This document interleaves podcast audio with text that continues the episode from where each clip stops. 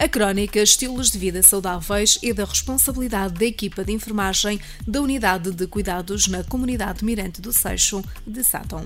Esta semana iremos abordar o Dia Internacional da Tolerância Zero à Mutilação Genital Feminina, celebrado no dia 6 de fevereiro.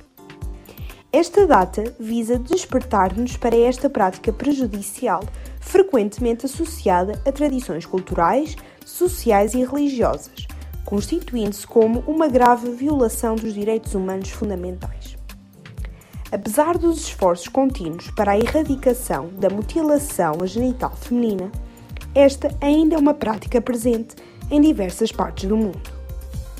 De acordo com a Organização Mundial da Saúde, cerca de 200 milhões de adolescentes e mulheres foram submetidas a algum tipo de mutilação genital, tendo a maioria dos casos ocorrido em África, Médio Oriente e em algumas partes da Ásia e da Europa. As consequências físicas, emocionais e psicológicas para quem sofre esta prática são graves e duradouras, afetando a sua saúde, bem-estar e autonomia. Em Portugal, embora seja uma prática punida criminalmente desde 2015, e apesar de ser menos prevalente do que em alguns países, esta persiste como uma preocupação significativa sendo ainda uma realidade presente em algumas comunidades migratórias e minoritárias. Embora a mutilação genital feminina seja mais típica de algumas partes do mundo, a sua erradicação deve constituir-se como um desafio ao nível global. Campanhas de conscientização, sensibilização e educação, assim como a criação de redes de apoio para as vítimas, são fundamentais para a eliminação desta prática prejudicial.